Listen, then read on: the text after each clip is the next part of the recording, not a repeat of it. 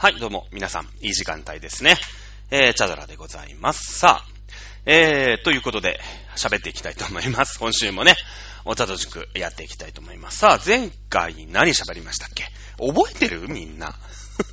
あのー、一応ね、その前回、まあ、こういうことを喋った、みたいな、一応続きものだったりするじゃないですか。何回かこう、うん、これについて喋ってるって第1回、第2回みたいなな、そういう時があるんで、一応前回、私が何を喋ったかっていうのは、あの、聞くんですよ。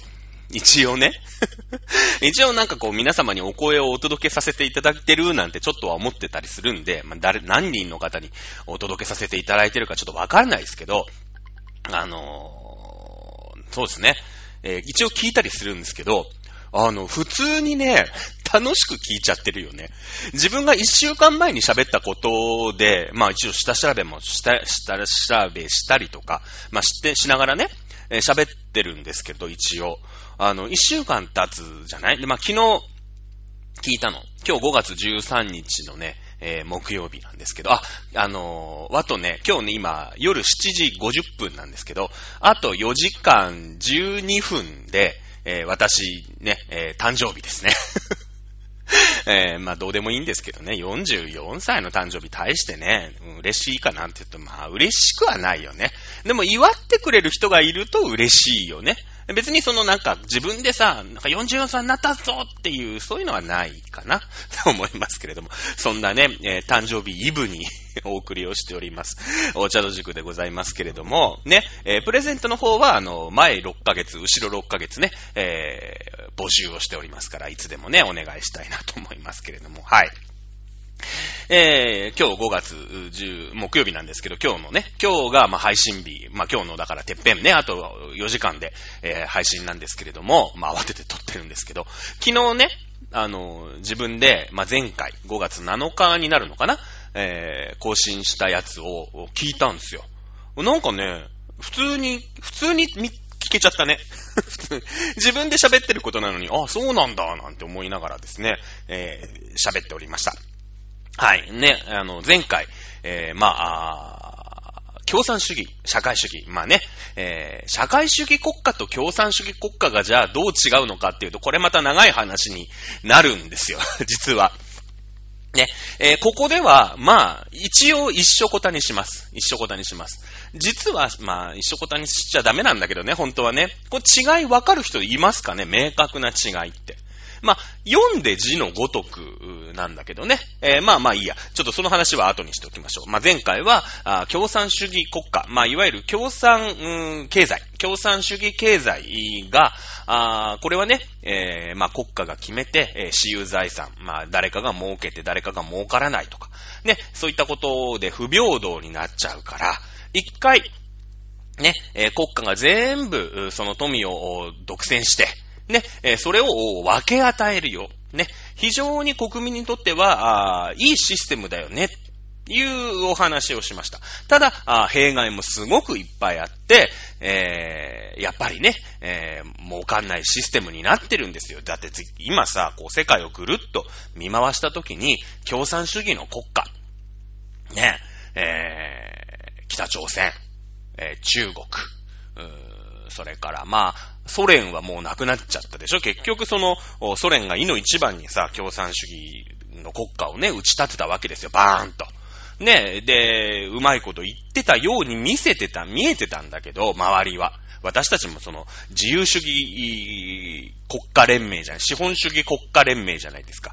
またその自由主義と資本主義を一緒ごたに今語ったから、また後で訂正しなくちゃいけないなと思いますけれども、ね、あのーまあ、ソ連さんはさ、結構私が子供の頃のソ連さんなんて、もうアメリカとタメ張るぐらいのすごい国だったじゃない。なんか、アメリカかソ連か、みたいなね。うん。なんならさ、ちょっとソ連の方が上行ってた時期あるわけ。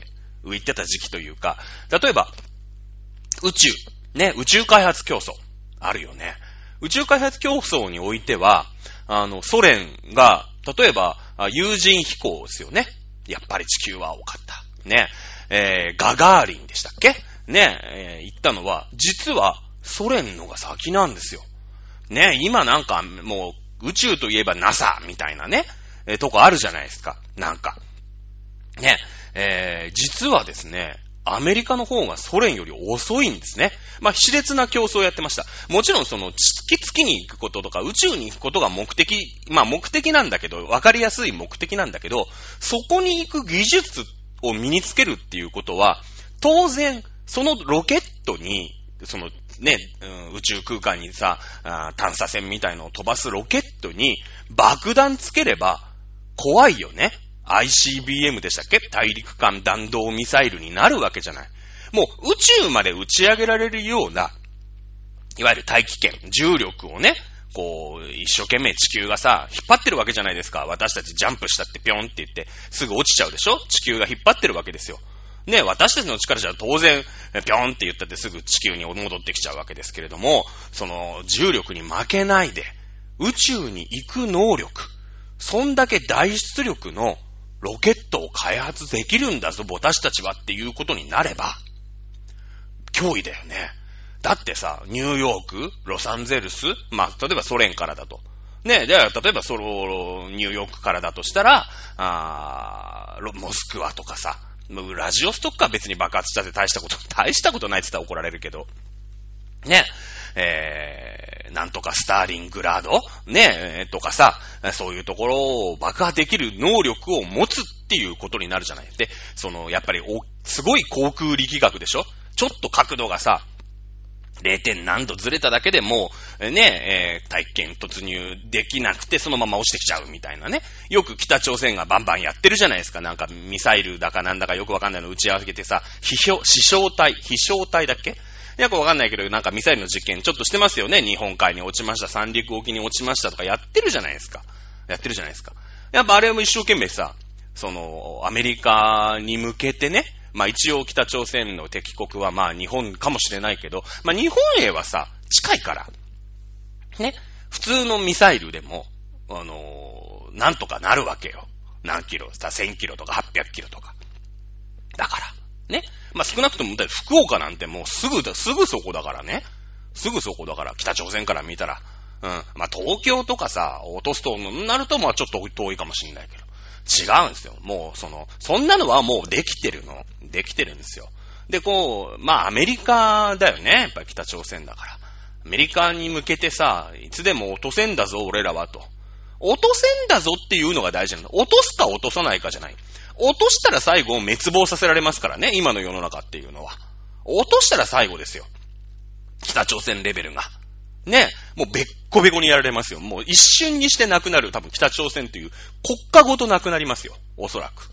うん、手出したら負けなんですよね、今の戦争って。まあこれまた後で言おうと思ってますけれども。ね、えー、まあそんな感じでですね、えー、まあ共産主義国家、まあ北朝鮮とロシアと、ね、中国、まあ、この辺ぐらいですかね。まあ、あと、キューバとか、あいろいろありますけれども、ね、えー、北、共産主義の国家、ね、えー、が、まあ、あやっぱり今さ、世界を設計してないじゃないですか。いわゆる東側と言われたね、えー、ソ連、ソ連もソビエト連邦からこう、ロシアになってさ、なんとかストックみたいなね、なんか、なんとかスタンみたいな国いっぱいあったじゃないですか、あの東ヨーロッパに。あれもまあ、あみんなね、独立しちゃって、いわゆる共産主義国家ではなくなったわけですよ。やっぱそこに無理があったわけですね。無理があったわけ。ね、それはまあ前回、とくとくと説明しました。いろんなとこに無理無駄がある。無理無駄をなくそうと思う無駄。ね、あの、私もですね、えー、非常にブラック気質の会社にもう勤続21年かな ?22 年ぐらいですよね。22年目かな？あ勤めてるんですよ。ね。えー、神さん3回変わったんですけど、会社 1, 1回しか、1回も変わってないってどういうことなんだって 思いますけれども、一応もう勤続22年、もうベテラン社員ですよ、私ね。私。ブラック企業なんですけれども、あのー、やっぱりさ、今ほら、えー、長時間労働とか、そういうの良くないよねっていう風潮になってるじゃないですか。今の世の中って。これはもうさ、社会の流れだよね。だってもうちょっと20年ぐらい前まではさ、テレビ CM で24時間戦えますかって言ってたんだよ。あるね、清涼飲料水、あの、ドリンク剤ですよ。まあ、リゲインですよね。言っていいのか悪いのかわかんないですけど。ね、リゲインという CM、リゲインという、うん、栄養剤のドリンクでね、24時間戦えますか？つまり、これ飲んで24時間戦えっていう CM をテレビでやってたんですよ。今やってごらんなさいな。一発でアウトですよ。ねえ、いろんな市民団体から文句来ますよ。こんなね、えブラックなことを助長するような CM をテレビで流すとは何事ですか？これは時代ですよね。時代の流れなんですよ。昔は本当にその、おー長時間労働とかさ、ね、えー、サブロック協定とかさ、月何十時間残業とかね、そういうのに対して、もうどんどん働け、どんどん働けっていう時代。ね。で、とにかく日本がね、こう、まだまだ技術が遅れてたから、どんどんこう、成長してたから、いっぱい稼がなくちゃいけない。で、日本ってのは移民国家じゃないでしょ？周り海に全部囲まれてるから、もう日本人が頑張るしかないんですよ。だって日本の人口なんか増えないんだから、パッと。その、うん、例えばさ、ヨーロッパの中だったらさ、ね、例えばドイツ様がね、すげえ伸びてて、もうドイツで工場で働く人が足んない。もういくらでもなんての、ね、あのもう残業みんな200時間ぐらいやってたヘッドヘッドになって、とにかく人雇ってくれってなったらさ、まあベルギーから来るフランスから来るイタリアから来るみたいなことになるわけでしょみんな仕事があるわけだからさ、このドイツに。まあ、例えばですよ。例えば。ね。だけどさ、日本ってのは島国だから、じゃあ、じゃあ行ってきますって言うわけにいかないじゃない。そりゃ飛行機使えば来れるけど、出稼ぎとかさ。で、移住するんだったらビザが必要だよね。間違いなくね。間違いなくね。就労ビザがいるじゃないですか。でもさ、ベルギーからドイツに働きに行くなんてのは、まあ、EU ってって今1個になってるから、何のビザもいらないんですよ。もう普通に、なんだろうね、東京から千葉県に行きましたぐらいですよね。うん。埼玉県から東京都に仕事に来ましたみたいな。え、お宅どちら住んでるんですか？埼玉新都心ですみたいな。大宮ですみたいな。そのぐらいのイメージよ。別に電車乗ってりゃそのうちドイツに着くわけ。で、ドイツで降りて、ね、えー、会社に、ドイツの会社に働くと。で、えー、終わりましたってなってば、電車乗って、いつの間にかベルギーに着いてるわけですよ。ね？そういう世の中だから。そういう感じだから。ね？そうやって、こう、労働力とかもさ、いろいろ持ってこれるかもしんないけど、日本ってそうはいかないじゃないですか。周り全部海だから。ね？それは、あそういうふうにね、東京と埼玉県みたいな感じでなんか仲良さそうなさ、いい国があってね、日本働かしてよっていう人があれば、それは移民受けられますけども、そういうわけにいかないですよ。もう日本はさ、儲かって儲かってしょうがなくて、人が足んなくて足んなくてしょうがなくて、工場を動かしたくて動かしたくてしょうがない時代だから、日本人が頑張るしかないんですよね。24時間戦えますかっていう時代なんですよ。ね。今だってさ、ね、えー、スタックでしたっけ？コンタックでしたっけ？あのー風邪でも絶対に休めないあなたに。ね。まあそうですよね。風邪薬の CM なんだから、やっぱちょっと熱っぽくても休めない、この、この薬飲んで頑張ろう。あれ文句出たんですよね。もう今さ、こんなコロナとかで感染症になっちゃってるから、熱出たら休まなきゃいけないわけですよ。ね。まあ休まなくちゃいけない。まあこれはちょっと人権とは関係ないのかもしれないけど、この感染症のこの流行り病があるから。ね。えー、ですけれども、風邪でも絶対に休めないあなたにっていうキャッチコピーがやり玉に上がるんですよね。風邪なら休まなきゃいけない。昔そんなことないよ。24時間戦ってる奴がいて、すいません、ちょっと熱っぽいんで休みます。ふざけんなっていう時代だったんです。この時代の流れって、読み間違えると大変なことになるんですよね。読み間違えると大変なことになる。まあ今日はそういったようなお話をね、えー、していければと思います。さあ、えー、前回はですね、えー、そうやって、えー、共産主義経済というものが、見た目上、すごい膨らんでね、え経済規模というものが拡大しているよ。ああ、やっぱりソ連ってすげえんだなっていうのが実は虚構で、みんなが嘘をついて、みんなが虚偽報告をして、ね、えみんなが賄賂を使ってごまかして、ね、えー、いうことで、まあ、国が成り立ってた。ね。ワイシャツの話しましたよね。ボタンをさ、ね、100キロの納品しなきゃいけないんだけど、みんながサボり倒してるから、60キロしかできない。あと40キロどうしようって言ったら石詰めとくんですよね。石詰める。ね。石詰めちゃうんですよ。そうするとワイシャツ工場もボタンが足んないからワイシャツ作れないでしょ ?1 万着作んないんですけど、6000着しか作れないんですよ。ね。だけど、監督官庁いるわけですよね。えー、なんか、衣服、衣服部ワイシャツ課みたいな人がいるわけよ。その、あるじゃない、なんか、経済産業省みたいなのがあって、そこにさ、来年のワイシャツは何着作ろうって一生懸命考えてる奴がいるわけ。で、そいつはさ、ちゃんとね、えー、月間で1万着この工場で作るっていう目標を立ててさ、一生懸命監督するんだけど、6000着しかできてないと。で、そうすると、上役から怒られるんだよね。その、経済産業省のさ、部長みたいなのがいるわけでしょ？衣服分みたいなやつがいてさ、そのワイシャツ課の課長にとっては、ワイシャツが1万枚できると、やっぱ評価でき、評価されるよね。うん、官僚組織だから。ね。え、だけど、6000着しかできない。お前何やってんだ？ことになるわけじゃん。そうすると、1万着できたことにしなきゃいけないんですよ。で、ワイシャツ、逆にその、うん、ワイシャツの課長がね、えー、ワイシャツや、ワイシャツ工場の工場長に、6、6000着しかできてねえじゃないか、つって。1万着やれるっつったべって。そうすると、うーん、なんていうのうん、?6000 着作る工場長も怒られちゃうじゃないですか。で、そうすると、ボタン屋、ね、1万個作んなくちゃいけないや、けど、6000個しか作れなかったボタン屋が怒られるわけで、みんな怒られるわけよ。結局、どっかが滞っちゃうと。まあ、今の話は、えー、ボタンを、あの、石で納品したやつが悪いんだけど、でもどうしようもないことってあるじゃないですか。その、物がボタンだから、それは足んなくて、最初に石詰めたボタン屋は悪、悪党だけど、これがさ、例えば、うん、サバの缶詰。今そこにあるからなんだけど、サバの缶詰だとしよう。ね？サバの缶詰なんでもいいですよ。いわゆるだからその、自然に左右されるものってあるじゃないですか。ね。サバの缶詰を1万個作んなさいっていう工場上だとしたら、んなこと言ったって今年はサバが取れないんすよっていうことあるよね。あるじゃないですか。そういうんなの。ね。いや別に、えー、シャキッとコーンでそこにあるからなんだけどね。さっき、さっき100円ローソンで買ってきたからなんだけど、まあ、意外に貧しい暮らししてるんだけどさ。でね、シャキッとコーンがあるじゃないですか。コーンのね、缶詰を月1万個作りなさいっていう工場長だとするじゃないですか。だけど今年は日照りが続いて、ね、えー、トウモロコシ取れませんでしたと。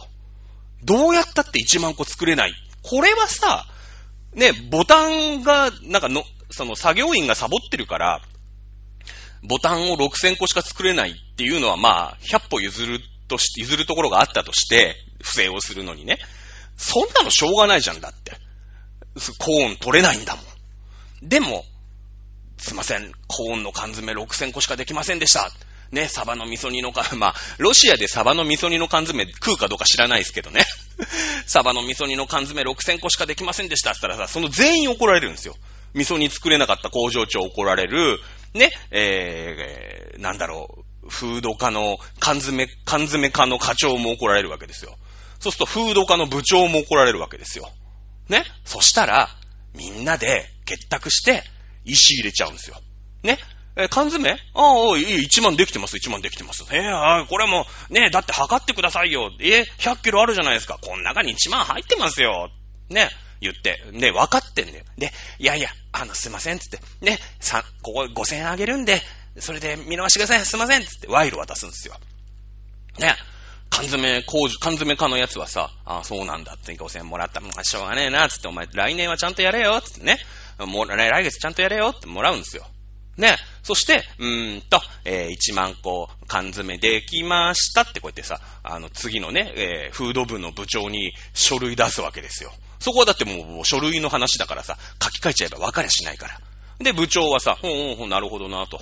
えー、サバの缶詰は1万個できてるなと。あ、コーンのね、シャキットコーンも1万個できてる。なるほどね、つってね、えー、経済産業省のお偉いさんのところに、はい、えー、私、フード部、缶詰、えー、工場係、えー、みんなちゃんと働いて、1万ずつ作っておりますっていう報告書出せばさ、レーニン様も、おなるほど、なるほどってなるじゃないですか。ね。だからそうやって賄賂とかもさ、横行するんですよ。共産主義って。で、結局、割り食うのは庶民だよ。だって、1万個作ってるっていう風にさ、あその上、上、上には報告が上がるわけでしょ？ね。そうすると、その、庶民は実、実際問題缶詰とかコーンの缶詰がないから、ね、えー、どうにもなんないじゃないですか。だって買えないから。だから、モスクワってのは長蛇の列が店の前にできる食料配給店にね、長蛇の列ができるんですよ。だって、夕方行ったらないんだから。1万個入るはずが6000個しか入んないんだから、ね、国民の10人に4人は缶詰もらえないんですよ。買えないというか。うん。まあ、貨幣経済だとすればね、まあ、買う、買うになるんですけれども、もらえなくなる。配給がなくなるわけですから。だから朝から並ぶわけ。マスクで並ぶよね、みんなね。そういうことなんですよ。とにかく無駄、多いんです。無駄が多いんですよ。ね。えー、そうだね。さっき金属20年の話どっか飛んじゃったね。あのー、私のね、働いてる金属20年もブラックなところでね、まあ、共産主義的な、なんていうのかな、一人の独裁者が、ね、会長、まあ社長かな、えー、が、こうワンマンでやってるんだけども、そういうところだからさ、ね、えー、無駄をなくそう。ね、えー、無駄な会議がないか。ね、やっぱりさ、えー、一週間た、ま、経ってればさ、無駄な会議、これやんなくてもいいよねっていう会議ってさ、やっぱあるじゃん。そういうのはなくさなきゃいけないよね。うん。だから、一週間、ね、えー、ここでこういう会議があって、議事録はこうなっております。ね、えー、っていうのを、その、本当にこの会議は必要だったかっていうのを検証する会議をやろうっていう、あの、会社の決まりができてね、私とのメンバーになってるんですけど、本当にもうね、僕は僕の会社のこと大嫌いですから、言っちゃいますけど、本当にうちの会社はバカだなって思いながら、その検証の会議に僕は参加してるんですけどね。うん。無駄でしょ？ね？会議が、この会議必要だったか必要じゃなかったかを議論する会議ができちゃってるからね。そういうことなんですよ、共産主義って。うん。ね？やっぱりさ、こう、一人のワントップ、ワントップ体制、独裁政権ができるわけ。まあ、それもおかしな話なんだよ。だって、最初はさ、王様がいて、ね、王様っていうのがなんか、サボりまくって何にも働かないくせにさ、豪勢な暮らししてるよ。フランス革命ですよね。ひなわくすぶるバスチーユですよ。ね、1789年。ね、えー、で、あん、なんだと僕たちは飢えてるのに。なんであいつらはね、こんな豪勢な暮らしして晩餐会でね、パーティーやってんだと。おかしいじゃないか。俺ら今日のパンも買えないんだぞって言って、王様引きずり出してぶちのめしたのが、フランス革命ですよね。フランス革命。で、えー、その後、ロシアでは、その、マルクスのですね、資本論というので、えー、資本主義。ね、資本主義ってのは不完全なんだと。うん。資本家はいつまで経っても、労働者からね、労働者をこき使って搾取して、自分だけが声太っていく。ね、これってさ、王様の時と一緒じゃんって。ね、資本家が、その王様みたいにね、えー、何にもしなくて、こう、どんどんどんどんお金を持ちになっていくっていうのはさ、おかしいよねって、そのうちみんな気づくんだっだって、マルクスの資本論ってさ、1813年だったかな？違う。ひなわくすぐ、そうだよね。そのぐらいなんですよ、確か。ね。えー、そのぐらいだから、あのー、やっぱりさ、今、ナウで起こってる、こう、ことじゃない？その革命がナウで起こってるわけ。だから、いや、いいよいいよ。そうやって共和制になりました。で、産業革命も起きて、これからは資本主義の時代ってのが来るよと。ね。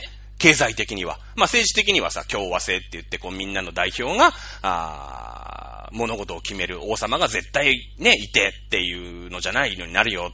で、これからの経済は資本主義になるよ。でも、資本主義も、結局その経済の中の王様、資本家という王様みたいなやつが、威張り腐って、いつまで経っても労働者ってのはそのまんま、貧しいまんま。ってことはよ、その政治体制と一緒で、労働者もいつかね、あの、パンを食えば、パンがないんだったらブリオッシュを食えばいいんじゃないっていう資本家を武力でぶちのめして、ね、ルイ16世ギロチンドーンって落とされたじゃないですか。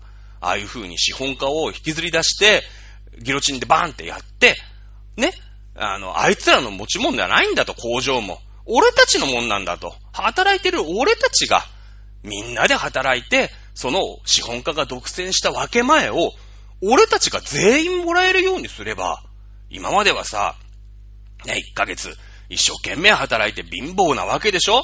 ね、天空の城ラピュタの話しましたよね？あれはもう蒸気機関車がありますから、産業革命以後ですから、もうまさにその資本家と労働者ですよ。資本家と労働者の話。ね。えー、炭鉱で働いてる親方。あの親方ですよ。だって割と偉いじゃない。30人や40人ぐらいさ、今日のシフトの人の一番偉かったじゃない。その、親方さ、そのエレベーターみたいの、ブレーキってやるね、あの親方ですよ。あれ一番偉いよね。あの人多分一番高級鳥だと思うのよ。あの、炭鉱の中でね。えー、エレベーターでチーンってやってさ、こう、えっちらおっちらなんか、労働者がいたじゃないこう、スコップとか持ってさ、どうかねつって。えー、銀どころか鈴さえねえって言ってたあの人たちよ。あの人たちの集団の中ではあれ工場長だから。あの親方って。あの中では一番賃金もらってるはずですよね。あの、その親方が、パズーに晩飯買いに行かして、肉団子3つ入れろっていうわけですよ。ね？1万円渡して、うん、これでちょっとスープ買ってこいつって、釣りはやるぞなんて言わないの。言えないんですよ。親方も肉団子は3つにしてくれと。あれはですね、もう完全に資本主義の、まあ、闇というか、当時の資本主義の、もう、時代背景、そのまま一番わかりやすい。いや、まあごめんなさいね。20代の方が聞いてたとしたら非常にわかりづらいかもしれない。30代、40代、50代の方、これ一発でバンはい、わかります。ね、親方。ね、小さいチビのマッチっていうさ、タラコさんね、チビマルコちゃんの声やってる人がさ、あいや、声やってるちっちゃい男、女の子いて、奥様いましたよね。結構肝ったま母ちゃんですよ。ね、海賊と喧嘩して、シャツビリビリビリビリってこうさ、筋肉自慢したらさ、そのシャツを誰が縫うんだいって奥さんに嫌味を言われる。ねそのシャツ、そのシャツは縫って使うんですよ。まあ、部屋着にしぐらいにしかならないかも。パジャマぐらいにしかならないかもしれないけど、ね、新しいの買えないんです。そうそう買えないんですよ。ね。でも、あの、炭鉱の中では一番の高級鳥。それでも、もっと貧しい暮らしをしている人は山ほどいるわけよ。それが今、あれ、それが当時の資本主義。ね。いつの、いつか、あ、だってあの、あの炭鉱にもさ、資本家ってのがいて、オーナーがいるわけですよ。オーナーが。ね。で、あの人たちいつか見てろと。ね、俺らがその炭鉱を掘ったって、ね、月、手取り14万しかくれ わかんない。まあ、14万じゃないかもしんないけど、ね、十何万しかもらえない。ね、な、まあ、フランなのか、ペソなのか知らないですけど、どこの国だかわかんない。マルクなのか、わかんないけど、ね、えー、働、働いても働いてもずっとあの暮らしだよ。でもみんなね、まあ頑張って生きてるんだけど、いつか見てろと。で、あの、持ってるスコップとかさ、ツルハシとかを持って、資本家の家に行くわけですよ。俺はふざけんじゃねえっつって、お前らなんだこのいい暮らししてやがって、なんもしねえくせにって言って、資本家を広間に連れ出して、バシッって首跳ねると。ねしたら、その炭鉱のエレベーターとかさ、ああいうのは資本家のものじゃない。資本家がこう作るわけだよね。うん。あの、線路とかさ、そういうの、なんかトロッコの線路みたいなのあったじゃないですか。ああいうのは資本家が引くんですよ。ね。だけど、お前らつく、ね、使ったその、炭鉱だけど、これは、もう今から俺たちのものにする。お前もうぶちま、ぶち殺す。ね。で、えー、炭鉱は俺らのもんだ。で、俺らが掘って、俺らが売って、その分け前は資本家にあげない。ね。俺ら、みんなで分ける。パズーも分ける。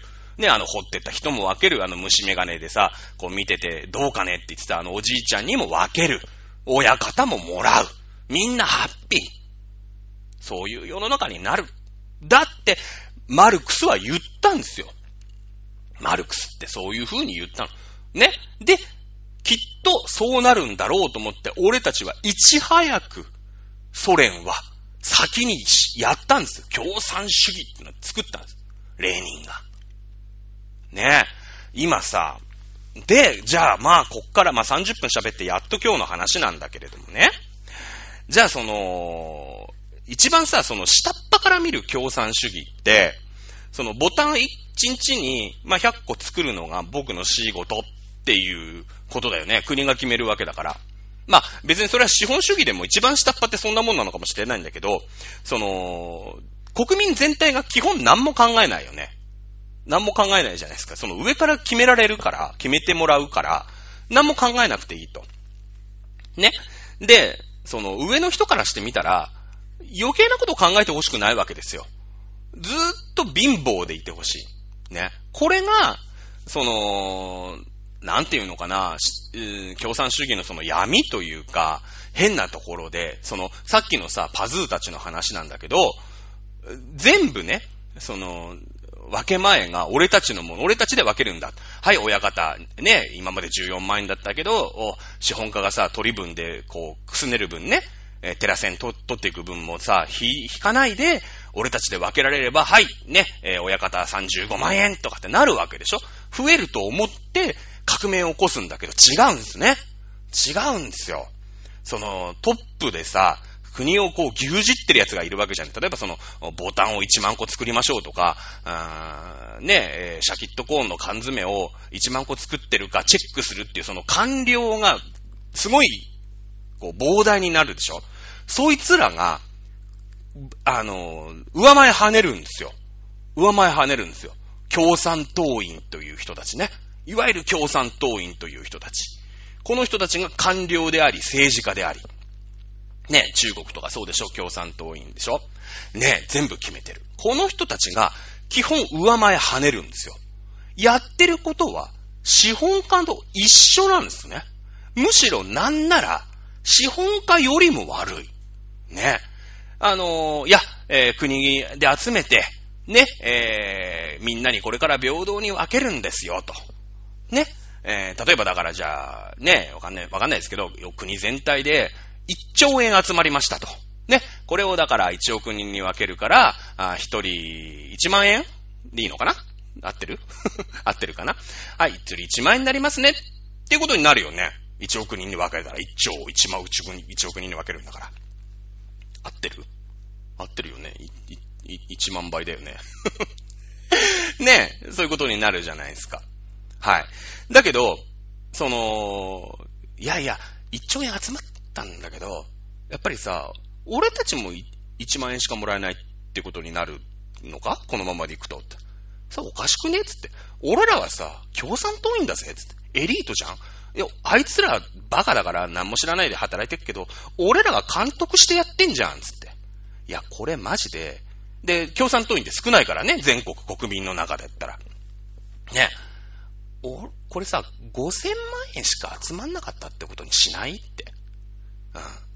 で、その人口のさ、例えばまあ5%とかぐらいしかいない共産党員で、その半分分けちゃおうよ。したらすげえお金持ちだよね、みんな。ね。例えば、うん、50人ぐらいでさ、5000万円分け、分けようぜ、みたいな。その共産党員のその決めてるトップ、オブトップの人ね。その共産党のさ、うん、官僚組織とかのトップの人とかで、もう分けちゃおう、つって。で、あの、本当は1兆円集まったんだけど、ああ一兆円、ね、まあまあ、いや、1兆円集まったんだけど、5000億円しか集まんなかったことにしようって。うん。5000億円。で、その半分の5000億円は、30人ぐらいで分けちゃおうぜ、つって。うん。30人だか50人だか知らないけど、100人ぐらいで分けようぜ、つって。で、国民1億人だろ、つって。わ、その、集めた結果5000億円しか集めんなか、集まんなかったって言ったって、あいつらバカだから誰もわかんなくねえっつって。だってボタン作れっつったやつはさ、一生懸命一日、はい、ボタン何個ってね、ボタン止めようって仕事しろってやつは、はい、ボタンバリガリガリガリっつってボタンつけるって言って。あいつらそれしかできねえだろつって。アンポンタンだから、もうあいつらいいんだよ。バカのまんまでいいんだって。国のお金5000億円しか集まんなかったことしようって。わかんねえから。で、1億人の国民に5000億円分けちゃえばいいんだよ。あいつら5000円渡しときゃいいんだって。ってなるの？ね。共産党、共産主義国家の闇だよね。で、それを一指導してるのがトップのやつがさ、もうさ、そういう、もう独裁だから、好き勝手できるでしょ。好き勝手できるでしょ。ね。もうさ、働いてる人たちは、まだね、資本家に古希使われてた方が、まっとうだったかもしれない。なんでかって言ったら、経済だけは、順当に回るでしょ。その、いや、もちろん資本家が、資本家一人が儲かるシステムなんだけど、資本家はさ、自分が儲けたいから、自分がめっちゃ儲けたいから、一生懸命考えるよね。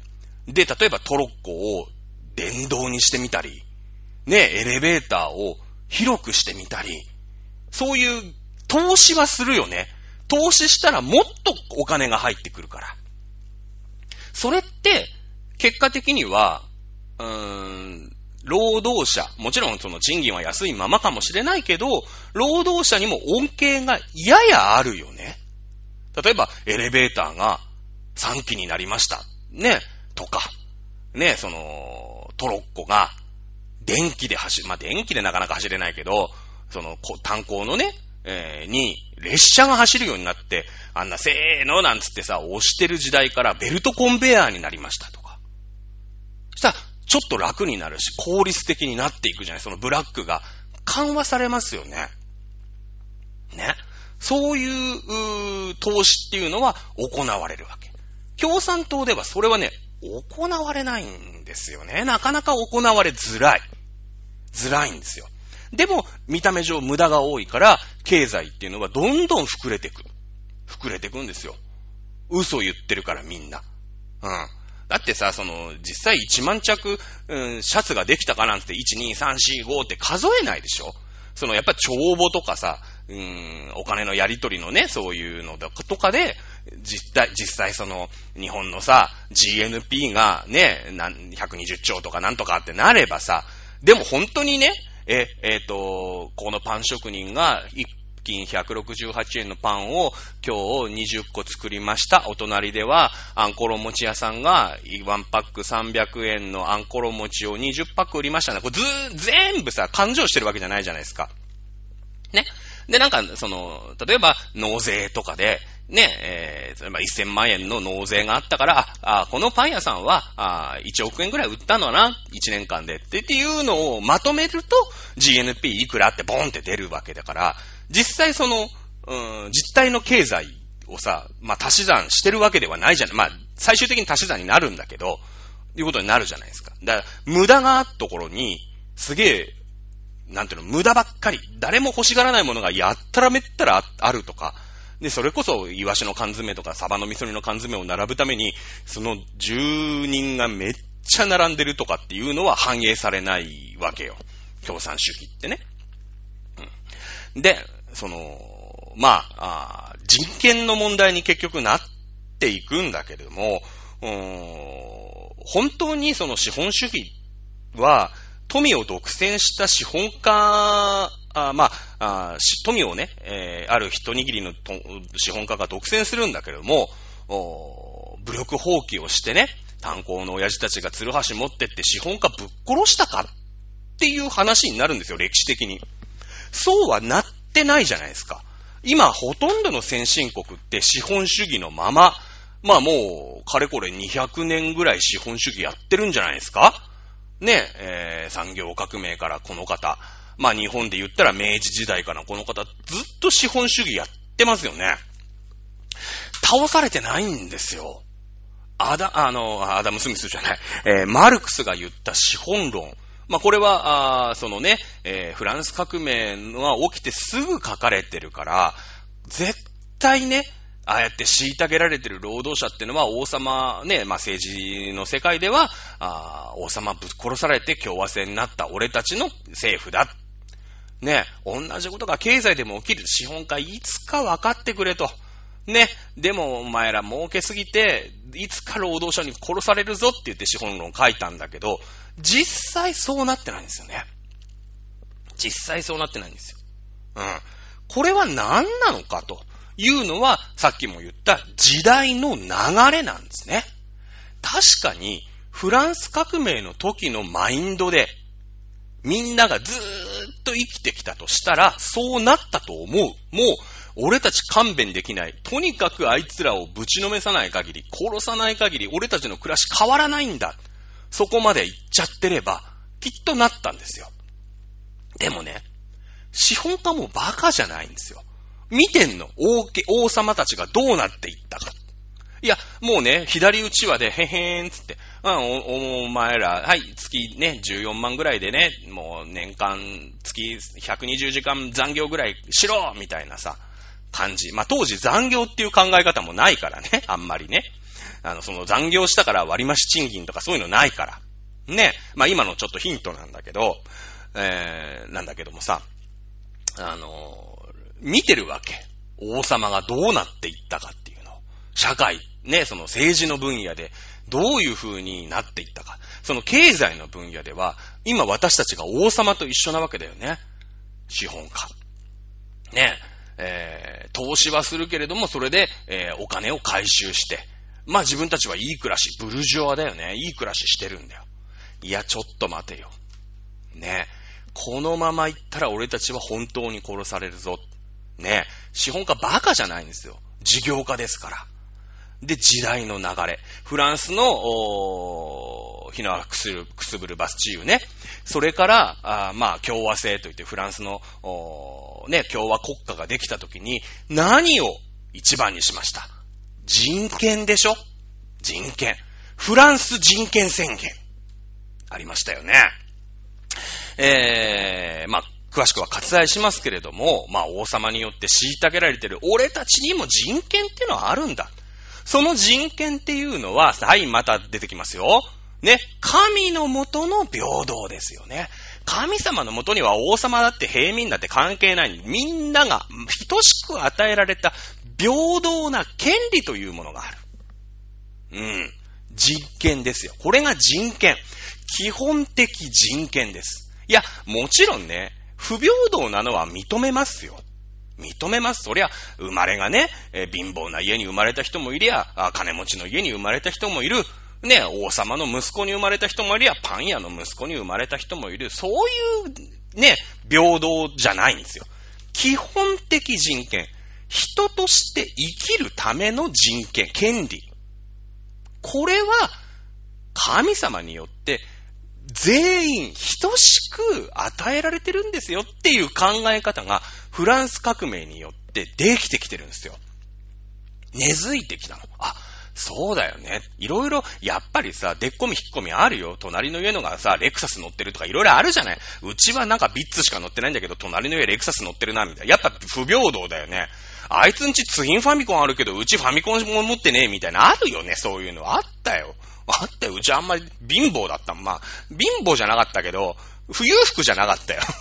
ねえ。あるじゃないですか。だけど、人権、基本的人権ね。基本的人権。うん。は、自由な。みんなが持ってんだよって。いう考え方が、フランス革命で徐々に徐々に根付いてきてる。これ新しい考え方なんだよね。新しい考え方というか、もちろんそれは昔から人権ってのは持ってなきゃいけなかったんだけど、無視されてたんですよ。で、やっぱり王様っておかしいよねってなって、俺たち人権っていうのは等しく基本的人権っていうのはみんな持ってるんだよねっていう風にみんな思ってきた。これさっきのさ、その時代の流れ、24時間戦えますかっていうのが当たり前の世の中だったんだけど、今は24時間戦えますかなんて上司が言おうもんだったら袋叩きに合うでしょ？袋叩きに合うよね？そんな、ブラック企業とか言われちゃうわけですよ。ね、いや、もちろん、それはどっかにはさ、そういうブラック的な企業ってのが当然あるんだろうけど、ね、えー、例えば、まあ、今の日本で言うと、労働基本法とかさ、あるわけよ。そういうのを資本家が整備して、ね。で、もちろん労働者の方も人権っていう意識が、ふつふつふつってこうね、身についてきて、あれ？これ資本家の、が、俺たちの人権無視してんな、これ、つって。あれ？王様の時と変わってなくねって。いや、あの時の王様は人権無視してたよね。でも、みんなそれを人権無視って思ってなかった。当たり前だから。王様偉いんだ。王様の言うことは絶対なんだよ。絶対王政だから。ね、王様ゲームですよ。もう24時間365日王様ゲームみたいなもんですよ。ね ?3 番と6番がチューって言ったらチューしなきゃいけないんだ。そういうことなんですよ。ね。だけどもさ、やっぱそう、ね、なんか男同士とかでさ、チューとかゲラゲラみんなが笑いながらさせられるんだけど、それ人権ないじゃない。まあゲームだからいいよ、王様ゲームはね。だけど、その、人権、リアル王様ゲームって嫌じゃない？だって。人権無視ですよね。人権無視。はい。3番と6番は、今日から徹夜して3日間炭鉱で働け王様の言うことは絶対ですから、働かなきゃいけないんですよ。人権無視しますよね。人権無視してんですよ。ね。で、その人権の考え方がな、ね、みんなに身についてくる。で、もちろんその、資本家の中にも人権っていうものを意識しだす。これ人権無視したら俺たちは本当に武力で打倒されるんだと。で、えー、法の下の平等ってのもあるよね。法治国家としての、国の政治の方が法治国家、法によって裁かれる。という時代に突入するんですよね。昔は違いますよ。王様の言うことが絶対なんです。王様がなん、なんとかって言ったら、もうそれが法律。ね、俺がルールブックだと。いうことですよね。うん。だけども、共和制になって、ね、俺たちのその議会みたいなのができてさ、どうする？今まで王様が全部決めて、王様のなんか機嫌損ねたら死刑とかになってたけど、それ良くなくないですか？つって。法律ってのを作ろう。いうことになるんだよ。ね。そうするとさ、法の元の平等つってね。例えば人を殺したら、はい、懲役何年とか。ね。人ぶん殴ったら、あなあ、わかんないけど、罰金いくらとか。で、決めていくわけじゃん。まあもちろんこれは刑法だけどね。刑法以外にも法律っていっぱいあるから。法律ってものがこう整備されてきてて。それによって人権っていうものを保障するよ。ね。いう風になりました。人権ってのはさ、やっぱり、えー、何人たりとも人は自由であるっていうのがまあベースじゃないですか。やっぱりね、その、もともとその王様によって抑圧されてたところから、やっぱり私たちって自由だよね、もっとっていうことだよね。だけど、でも何でもかんでも自由かったそんなことはなくて、そしたらもう無法地帯になっちゃうから、法律っていうので、えー、しっかりそれを制限していきましょう。例えば、あいつがムカついたから人を殺す自由があるか、人権があるかってうん、ないよね。そんなことをしたらその人があ罪に問われて、うん、習慣というかね、えー、牢屋にぶち込まれたりするわけじゃない。でも俺、俺は、俺がそうやって思ったんだから、もうね、俺の権利だろうって、それはダメじゃないですか。それはダメじゃないですか。ね。えー、で、まあ、人権という考え方があって、その、例えば労働基本法とか、週何時間にしましょうとか、残業にはこういう考え方で、ね、今で言ったら、あ週30時間だかな ?40 時間かな、えー、までにしましょうとかさ、そうやって、労働者の人権っていうものが守られるようになってきたんですよ。ね。労働者の人権が守られれば、そのパズーの時代の労働者と違って、労働者が頑張ったら頑張っただけ稼げる世の中になるわけですよ。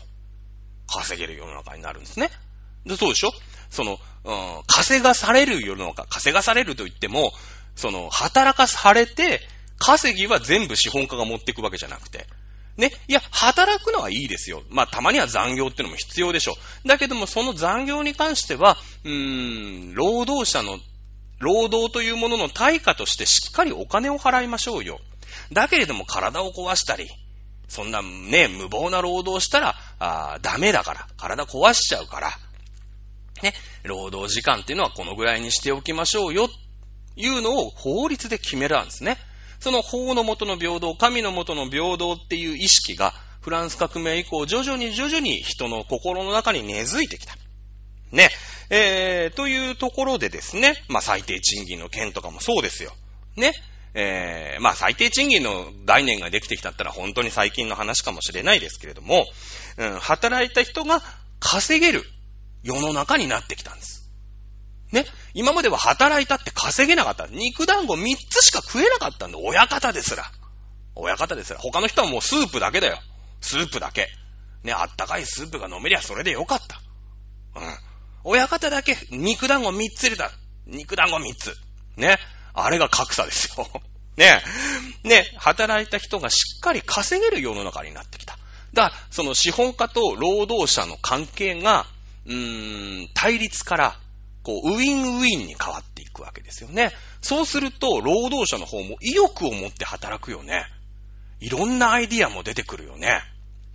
そしたら、ね、共産主義と全く真逆じゃないですか。ね、共産主義は人々がたるんで、ポーンとしてるでしょね、ピン、赤髪ピンクでさ、おったってるやつが、今日ライブっすから、俺、2時に帰ります、みたいなやつが働いてたら、どんどん会社のモチベーション下がっていくじゃないですか。ねで、みんな働いててさ、今日ボタン続けた、ね、今日、今日100個ちゃんとつけたね、ね、帰りまーす、みたいな感じでポカー、ポカーンとしてるけど、やっぱりその資本主義っていうのはさ、ウィンウィンだよね。労働者と資本家がウィンウィンの関係。それは、ベースは基本的には人権がベースです。人権が両方とも、ね、お互いに人権ってリスペクトし合うわけでしょ資本家が労働者に対して、労働者も資本家に対して。ね、えー、ウィンウィンになっているわけですよ。ね、リスペクトし合う関係になれば、どんどん新しい提案ができている。だって労働者も稼いだら、その会社が、例えば新しい技術で、こここうしたらもっと良くなりますよ。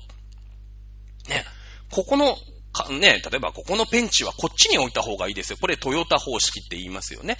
いろんな改善をするわけですよ。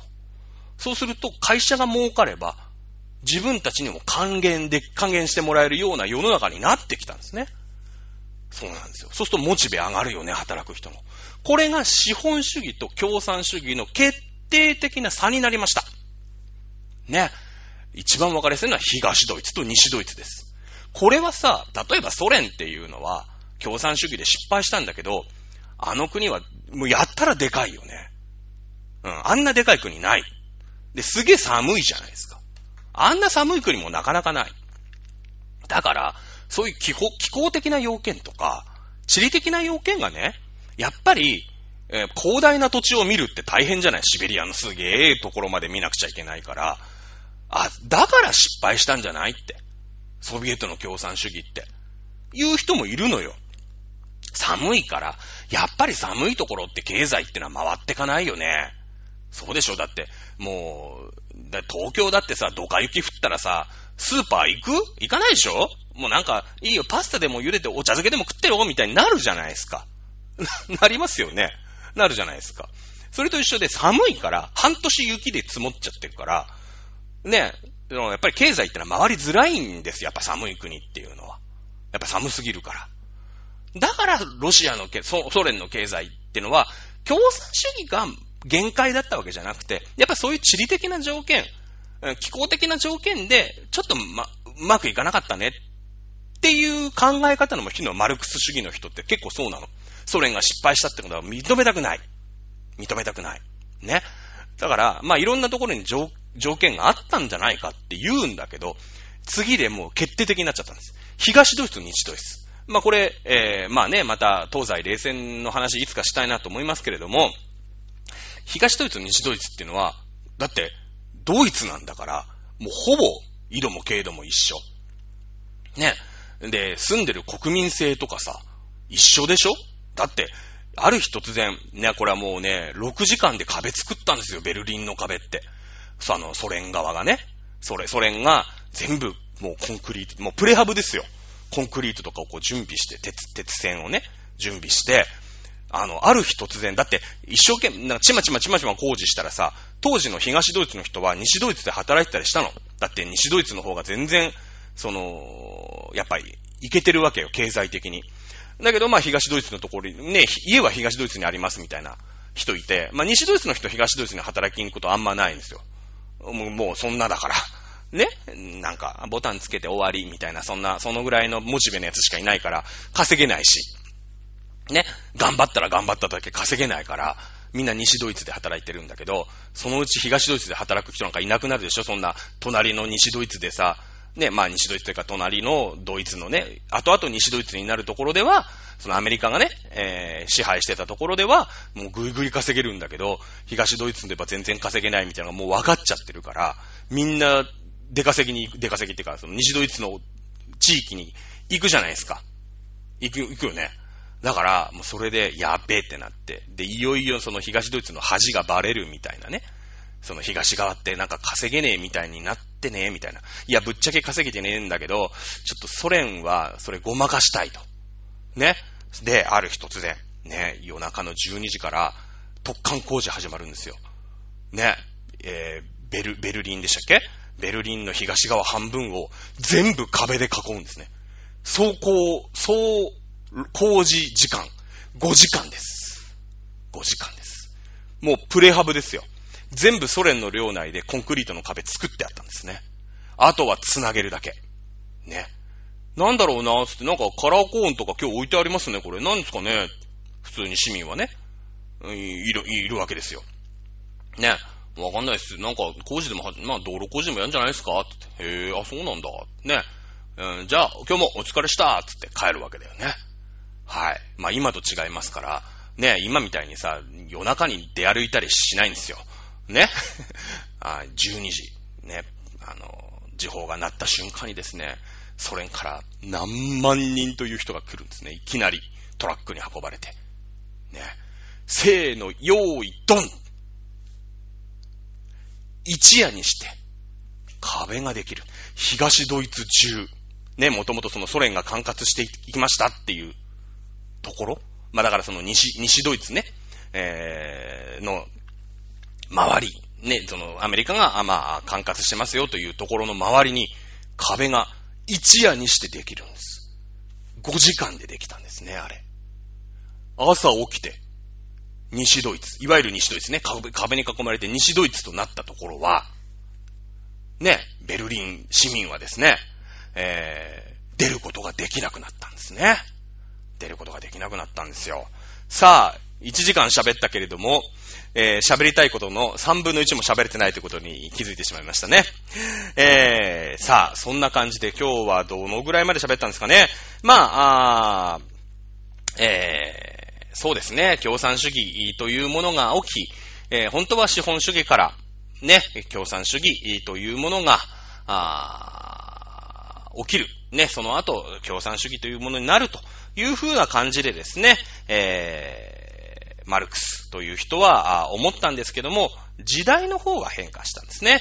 フランス革命から人権というものが非常に根強く、人々の心にですね、えー、浸透してきて、ね、それが資本主義を助け、資本主義を拡大させた。ね、えー、人権無視のままだったらきっと資本主義というのは倒されて、ね、えー、共産主義という国、ことになったのかもしれないんですけれども、そこはマルクスが読み間違えたというか、もともと、その、なんて言うんだかな、人権っていうものが、希薄な時代の人たちだから、ね、えー、そう、それを想像しろってのは、あなかなか無理なのかもしれないよね。